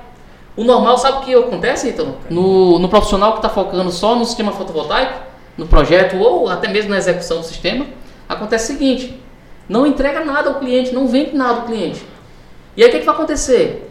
A outra empresa que tem um conhecimento em consultorias de gestão de modalidade tarifária vai entregar essa solução para o teu cliente. E aí o que, que iria acontecer? Essa mesma empresa que prestou o serviço da consultoria, eles também trabalham com, com na área do, do fotovoltaico, com sistemas fotovoltaicos. E quando a economia começa, é, vira a retomar novamente, o cliente tiver condições de implantar o sistema fotovoltaico, adivinha quem ele vai procurar? Será que seria o Matheus ou será que seria o outro profissional que já trouxe uma solução para o cliente? Então é aí onde é que está o ponto. O problema que, é, que traz essa gravidade para os profissionais que têm essa mentalidade de ser apenas especialista em uma atividade e ele não entregar essa solução para o cliente, nem que seja com um parceiro. Mas enfim, mas quem tem que entregar a solução é o Mateus, mesmo que o Mateus tenha um parceiro para estar realizando isso. Porque se ele abre brecha ali no cliente dele, tá certo? Os alunos da Luz Elétrica Academy vão entrar com força total. Então é importante entender isso, porque a, é, a, essa, essa questão de focar em apenas uma atividade na área do empreendedorismo é pior do que melhor. Porque o cliente ele não quer uma atividade apenas. O cliente achava que queria apenas um sistema fotovoltaico, mas no final das contas ele não tinha condição naquele momento. O que ele precisava era economizar na fatura de energia elétrica. Então, o profissional do fotovoltaico que ele não tem essa atenção e está atuando também como um consultor na área de energia para o cliente, ele só pode estar de brincadeira na tomateira. E outra coisa, é, eu acho que o padrão do profissional nessas horas puxa um pouco o desespero. Você vai ver o que você vê muitas vezes. Ele coloca um sistema inviável para o telhado ou coloca um payback de um ano e meio. Bota um negócio que só, na, só no papel aquilo, aquilo faz sentido. Na prática aquilo não, fazer, não vai rodar nunca. E se, e se a gente for prolongar na área do fotovoltaico, aí é que tem atrocidades. Porque o profissional que é focado em entregar, só que é especialista só no entregar o projeto fotovoltaico o que, que ele faz? Ele entrega lá o projeto fotovoltaico. Vamos supor que esse profissional é um pouco mais avançadinho ainda. Vamos supor que ele, além de, de focar no projeto, ele executa também. Entrou, entregou a solução ali da execução, com ou sem parceiro, não importa. Mas enfim, e aí ele entrega o sistema fotovoltaico, beleza, e aí ele vai conectar em geração distribuída. E aí as instalações elétricas do cliente 100% tá. precária. Você interligar um sistema fotovoltaico Vamos supor que ele está perfeitamente dimensionado e instalado. Você conectar esse sistema em uma instalação totalmente precária, é mesmo que você pegar um copo de água de lama e misturar com um copo de água limpa. Vai ficar o quê? Dois copos de água sujas ali. Você vai misturar, vai ficar poluído. Então olha só a importância dessa de, de focar em atividades que são correlatas. Porque não tem como ser muito bom em fotovoltaico se você não entende os princípios de dimensionamento segundo a NBR 5410, se você não entende os princípios de segurança com eletricidade é, segundo a NR10. Opa, tá vivo? Tá vivo o nosso editor de vídeo. Mas, continuando, então, é, é importante, porque são atividades que são correlacionadas. E se você focar, muitas das vezes, apenas em uma área, você vai estar tá fazendo com que de duas uma, ou o teu cliente, ele muitas vezes ele tenha prejuízo e vai te culpar, porque a instalação dele está toda precária, você entregou o sistema é, fotovoltaico, tudo ok, fez a conexão e ele vai atribuir o problema ao teu sistema fotovoltaico. Vai falar que você colocou problema na instalação tava, dele. Estava funcionando, depois que instalou é. e deu problema. Deu problema, começou tava a perfeito, Tava perfeito. Tava perfeito, é, nunca teve um problema. O diretor começou a desarmar lá, tira. Então, olha só a importância de ter essa é, multidisciplinaridade em atividades que são correlatas. Uhum. Então, não é ser meia boca, não é ser um pato em várias atividades, não. É ser especialista, é ser muito bom em atividades que têm essa correlação para entregar a solução para o cliente. E além de todas essas, essas dúvidas que surgem né, de, de focar em, em algum serviço ou não, é, outra dúvida é se for para focar ou se não for para focar, mas por onde começar, né? Porque é, geralmente se inicia, como você falou, né? Se inicia em um, em um dos serviços e depois você vai desenvolvendo os outros com o passar do tempo. E aí a dúvida que fica é por qual começar, qual é mais viável, se tem uma, uma viabilidade é, e como desenvolver essas outras atividades com o tempo. Perfeito. Matheus, quer dar uma endossada inicial sobre isso? Eu ia dizer que é, como eu falei logo no começo do podcast, comece por o que é viável. Então, se você vai começar com o financiamento dos equipamentos para você trabalhar em manutenção de subestação. Mas, assim, é arriscado, né? Então, se você vê viabilidade nisso, pronto, porra, você já tem os contatos, execute o serviço, então foque nessa área. Agora, normalmente é mais barato, é mais fácil começar na área de projetos. Então, iniciar nessa área, porque o investimento inicial é inferior. O rendimento, o retorno vai ser menor, mas isso é algo passageiro, é algo que com o tempo você vai poder crescer. Eu acredito que essa é a recomendação que eu posso passar para o ouvinte. É, e, e, pegando esse gancho aí, é, em relação a isso, por onde começar, vai depender de várias situações. Vai depender das situações financeiras do profissional, vai depender se muitas das vezes o profissional ele tem condições, seja é, a família, né, que vai financiar o financiamento familiar, ou enfim, ou então ele já tem essa grana de, de alguma outra forma, ou então o profissional muitas das vezes ele já está no mercado, então uhum. é, atuando numa determinada área ele quer expandir os seus negócios, então vai depender de várias situações. Mas a, a que eu queria estar compartilhando aqui é o que aconteceu comigo. Então nada melhor do que eu falar aquilo que eu fiz e que funcionou na prática para mim, né? Então, é, para quem está, principalmente quem está começando, quem está saindo da academia, qual a recomendação que, que eu daria? A área de projetos, principalmente projeto padrão concessionária. Por que projetos padrão concessionária? Porque é um tipo de projeto que tem demanda no mercado, primeiro ponto. Alguns tipos de projetos de padrão concessionária é obrigado o cliente contratar esse serviço, senão, senão ele não vai ter energia, fornecimento de energia na sua unidade consumidora. Esse empreendimento aqui, se ele não elaborar um projeto do padrão de entrada da sua subestação, a concessionária não vai estar alimentando, ou seja, não vai fornecer energia elétrica para o estabelecimento. E outra questão é o seguinte: o tempo de elaboração. Ele tem um baixo tempo de elaboração e por ser um tipo de projeto que alguns deles é obrigado o cliente contratar e apresentar na concessionária. Então, acaba é, fazendo com que esse tipo de projeto tenha uma, um valor agregado. Então, ele tem um, um, valor, uma precificação superior do que outros projetos em relação à questão de, de tempo efetivo de mão de obra para elaborar esse tipo de projeto. Então, o projeto elétrico padrão concessionária, para mim, é um. Enfim, é, para quem quer iniciar, eu acredito que é o primeiro e o melhor caminho. Porque o investimento que vai precisar é o que? Um computador que, se você é engenheiro eletricista e eletrotécnico, é muito possível que você já tenha um computador com Word, Excel e AutoCAD. É o que precisa para iniciar na área de projetos e para começar a gerar receita. E eu estou falando de receita, um projeto de uma subestação simplificada vai estar variando aí na, na faixa de R$ 2.000 a R$ 3.500 ou mais, dependendo da, da, da, complexidade em si que envolve esse tipo de projeto. Se é um projeto de subestação abrigada, vai estar variando ali de R$ mil a R$ mil reais ou mais, dependendo do porte dessa subestação. E por incrível que pareça, são projetos que vai demandar, se, se você já tem a prática naquele tipo de projeto, vai demandar dois dias no máximo se ele for muito complexo.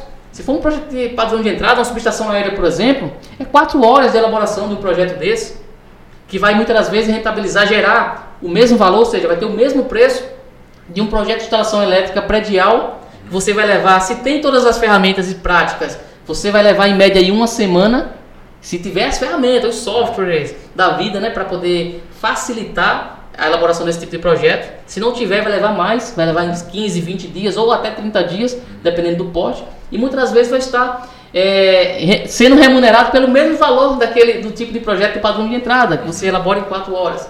Então, por isso que é, seria a minha primeira recomendação. Então, começou a elaborar projeto elétrico, começou a gerar receita. Qual seria o segundo passo de uma outra atividade que é correlacionada para quem quer trabalhar com sistemas elétricos de potência? Na parte de entrega de soluções de sistema fotovoltaico, de projeto fotovoltaico, de padrão de entrada, né, subestação, instalações elétricas e consultoria. Então, o segundo passo seria justamente na área de consultorias. Por que o, segundo passo e não o primeiro?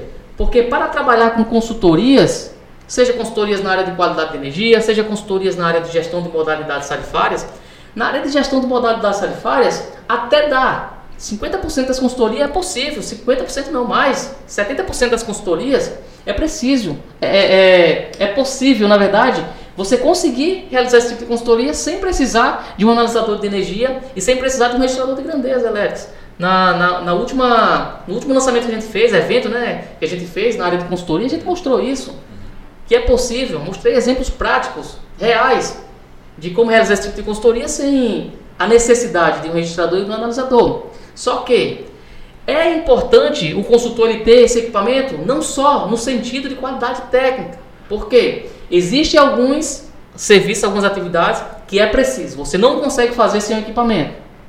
Tá certo? Eu poderia citar aqui a, uma consultoria de gestão de modalidades tarifárias de uma unidade consumidora do grupo B, para ver a viabilidade de implantar a subestação para migrar para o grupo A. Não tem como fazer sem registrador. Então, para ter essa certeza, você até tem como é, se aproximar, mas para ter precisão e certeza, tem que ter o equipamento. Então, por isso que eu estou colocando como segundo passo, porque vai ser necessário fazer um investimento. É um investimento muito alto? Não. É um investimento mediano, digamos assim. Mas vai ser preciso investir. Então, com a grana que já é, conseguiu na, na primeira etapa dos projetos, eu acredito que a segunda etapa seria partir para a área de consultorias áreas de consultoria, se equipar com alguma, algumas ferramentas importantes em relação principalmente aos EPIs e principalmente um analisador de energia que vai ajudar e potencializar drasticamente não só a atividade da consultoria, a atividade de projetos. A subestação da padaria que eu falei, o que justificou eu fechar aquele serviço, mesmo cobrando, se eu não estiver enganado, foi 6 mil a mais nessa padaria, 6 ou foi 8, não estou recordando. O que justificou foi a consultoria, que foi vendida junto para o cliente. E o cliente viu que era necessário aquela consultoria, que sem ela não tem como ter a segurança, a confiabilidade em um assunto tão importante, que era o enquadramento da modalidade tarifária para fazer com que o cliente ou viesse ter economia ou viesse ter prejuízos. Então, consultorias vai potencializar, vai gerar mais receitas apenas da consultoria e vai potencializar todos os outros serviços que o profissional for é, trabalhar na área do sistema elétrico de potência. Então essa, esse segundo passo é um dos passos mais importantes. Que depois que eu comecei a dar esse passo, aí meu amigo, as coisas mudou na Word Elétrica, serviços. Então, segundo passo, depois comecei a trabalhar com as consultorias, que além de gerar receita com consultoria, potencializou o que eu já fazia antes, dos projetos e pequenas execuções. O que é pequenas execuções? Instalações de, de padrão de entrada em baixa tensão, que não tinha necessidade de um alto investimento. Os portes de padrões, os portes de padrões que, que eu estava contratando no início da minha carreira, era eu precisava só de alguns alicates, ferramentas que não tinham um custo tão elevado. Só que quando parte para padrão de subestação e até padrão de agrupamento de medição mais robusto, vai trabalhar com condutores com seção transversal maiores, vai precisar de um alicate para esse terminal hidráulico. E esse equipamento na época já era em média uns R$ 3.500, um bom. Tem alguns mais, mais em conta, mas enfim. É, então, depois da, de trabalhar com a consultoria e gerar receita, aí sim, comecei a comprar equipamentos para trabalhar com o quê? Para poder trabalhar na parte de instalação, de manutenção e de padrões mais elevados. Então, nesse caso, foi necessário comprar alicate prensa terminal, jogo de chaves, catraca, furadeira, esmerilhadeira, é, esmerilhadeira no caso no sentido de da, da lixadeira para facilitar em alguns cortes e alguns outros equipamentos que são relativamente caros. Então, o que acontece é o seguinte: então, depois do passo da consultoria, aí eu acredito que seria o terceiro passo para quem quer trabalhar com instalação e manutenção. Por quê? Porque depois que você elabora o projeto, instala a subestação do cliente, faz toda a consultoria para fazer com que o cliente ele tenha o melhor custo-benefício, ele tenha qualidade, mas ele tenha também o melhor enquadramento para que ele possa economizar na fatura de energia elétrica do mesmo, para que ele possa é, instalar equipamentos para trazer qualidade de energia, instalação de bancos capacitores para trazer qualidade e economia também na fatura de energia do cliente. Então, tudo isso, para adquirir esses equipamentos, é, é necessário receita. Então, depois que realiza toda essa instalação e entrega também essa consultoria, adivinha do que o cliente vai precisar? De manutenção. E aí você pode pensar o seguinte, mas Anderson, eu não posso parar só na instalação? Até pode parar na instalação. Só que quando você para na instalação, o que, é que vai acontecer? A subestação do cliente vai precisar de manutenção. E quando você não entrega essa solução para o cliente, uma solução completa, desde o projeto até a execução e depois da execução a manutenção, para de fato manter a confiabilidade do sistema elétrico do cliente, o que, é que vai acontecer? Você vai abrir a brecha para o teu concorrente que vai fazer a manutenção, vai fazer uma manutenção tão fantástica, porque ele é aluno da World Electric Academy, e aí o que, é que vai acontecer? O cliente vai abrir uma outra padaria. Adivinha quem o cliente vai procurar? Vai procurar quem já está perto dele ali. Então, vendas, processo de vendas é relacionamento. Você precisa ter pontos de contato com, com o cliente. E a manutenção é uma das formas mais ideais de você estar tá mantendo esse contato, esse relacionamento e também a oportunidade de estar dentro da instalação elétrica do cliente. Porque quando você está dentro da empresa do cliente, você consegue mitigar e verificar e encontrar outros problemas e adivinha qual é o melhor profissional para resolver problema no mundo? É o eletricista, é você que está nos assistindo. Então, olha só, o ciclo. Então, não dá para mim vir aqui e falar que, olha, você precisa ser apenas especialista numa área específica. Porque se eu falar isso, eu vou fazer com que você dê um tiro no seu pé. Porque o outro profissional que vai é, entregar aquela solução que você não está entregando, porque você é especialista e não vai é, ter atenção numa outra área, e nem vai formar parceiros para entregar essa solução através de você para o teu cliente, o que, que vai acontecer? Você vai perder o teu cliente. Porque quem for fazer o serviço que você não faz, ele não faz só esse serviço que você não faz, ele faz o serviço que você faz também. Então é importante entender isso daí porque isso daí muda o jogo quando o profissional ele tem essa percepção. Então a, a o que eu quero estar trazendo aqui é o seguinte: se você tem esse foco de ser especialista trabalhar só com projetos, não tem problema, desde que você tenha consciência de que você é pago para entregar solução para o cliente. Então você vai precisar reunir parceiros confiáveis para que toda essa intermediação das atividades correlatas ao seu produto principal, que você é especialista, está focado nele, todas as outras atividades correlacionadas a ele, você tem que ter isso na tua conexão, na tua áurea. É, toda solução que o teu cliente precisar tem que passar por você em relação a isso. Então, para isso precisa ter os parceiros certos, ou então você precisa ser a pessoa que vai entregar essa solução. E olha, isso é uma mentira. Essa questão de que se você for trabalhar com projetos, for trabalhar como consultoria, você não vai ser bom nos dois. Isso é um mito.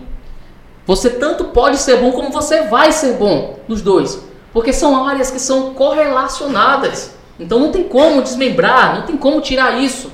Não tem como entregar uma solução de uma subestação se você não tem especialidade e conhecimento para entregar uma consultoria. Porque você vai estar entregando uma solução fragmentada, vai entregar a metade da solução. E uma subestação na mente do cliente, depois que ela está ligada, ela está tudo certa. E não está. Eu tive um cliente do supermercado que ele teve um prejuízo de 150 mil reais, um pouco mais de 150 mil reais. Por quê? Porque quem instalou a subestação dele, sabe o que aconteceu? Enquadrou ele numa modalidade tarifária que não era a ideal e esse cliente passou três anos funcionando.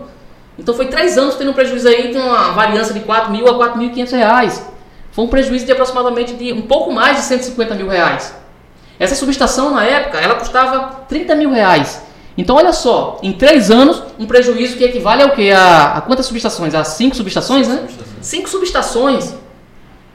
Então quando o profissional ele entende isso, ele dita o preço para o cliente. Então, quando eu mostro para o cliente que o cliente está querendo, é, mas Anderson, o teu preço está mais caro do que o concorrente, olha, eu, eu falo para o cliente o seguinte: olha, eu não quero nem saber o preço do concorrente, porque eu sei o que eu estou te entregando, e para entregar dessa forma aqui, dá trabalho e precisa de equipamentos. Equipamentos que custa dinheiro para aquisição, custa dinheiro para manutenção, para aferição. E para entregar assim isso daqui, eu prefiro não entregar, eu prefiro perder o serviço.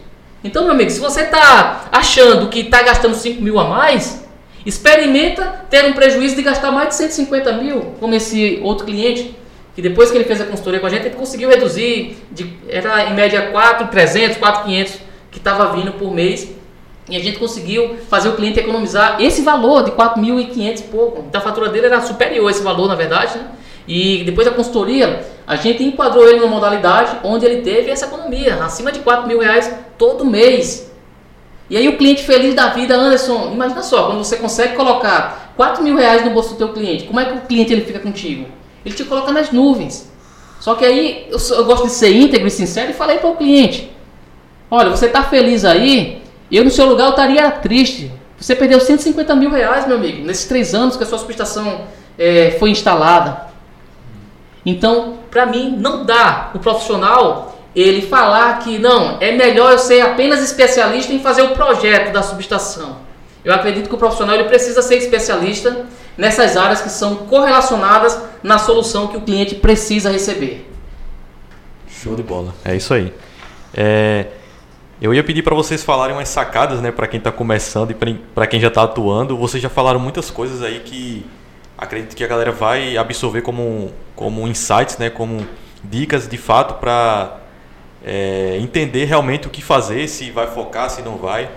E se vocês tiverem mais alguma coisa a acrescentar, pode ficar à vontade. Vocês já falaram bastante coisa sobre isso, né? Acredito que a galera já vai absorver bastante. Mas se tiver mais algum toque aí para dar, tanto para quem está iniciando quanto para quem já está no mercado, essa é a hora. Pode começar com o Matheus, manda ver, Matheus.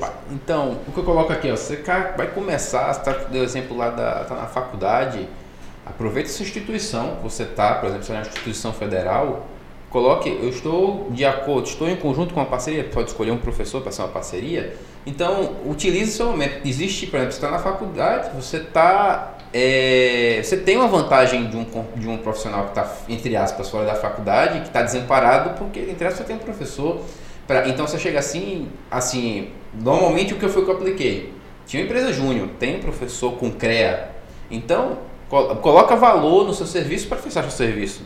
Então é basicamente isso. Não, arrumar desculpa é fácil. Essa é a coisa mais fácil. Se arrumar, não, vou esperar me formar para poder executar. Isso é mais fácil. Mas procurar agregar valor no seu serviço para é, poder estar ou com um serviço ou com várias áreas, estar executando e tendo resultado quanto antes, é o que vai, ser, vai dar diferença. É o que vai fazer você aplicar ou não, ou ter resultado ou não na área.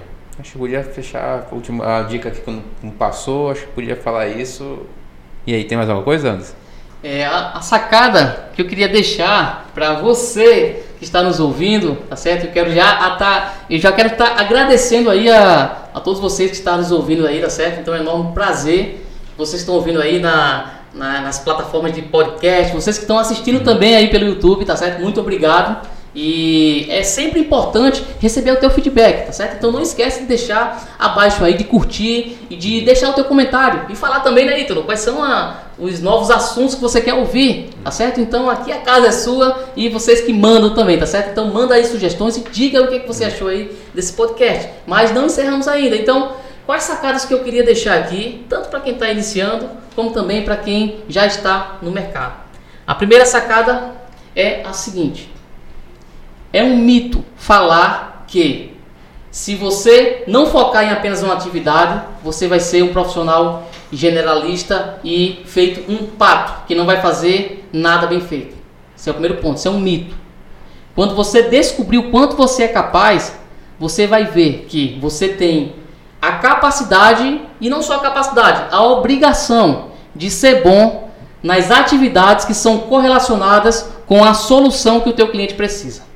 Essa é a primeira sacada. E para quem já está no mercado, eu quero dizer o seguinte: primeiramente, eu quero dar os meus pêsames a você que está focado apenas em uma atividade, porque você está deixando muito dinheiro na mesa. Então, essa sacada eu queria estar trazendo aí, sacada e alerta ao mesmo tempo aí dessa galera. Um cascudo aí. Então é isso. Só enfatizando, né? é, o, esse podcast estará disponível no Spotify, no Deezer, no Apple Podcast. Então, você que está aí ouvindo dessas plataformas, além das outras também, Google Podcast, a gente está expandindo aí. Então, você que está ouvindo aí nessas plataformas, compartilha aí com algum amigo seu da área elétrica, daquele grupo lá de WhatsApp, da, até o da família também pode ser. E você que está no YouTube, não esquece de deixar o seu like aí, compartilhar esse vídeo, se você gostou desse episódio. Então é isso aí. Um forte abraço e até o próximo episódio do podcast Elétrica é o Poder. Show! Show! Valeu!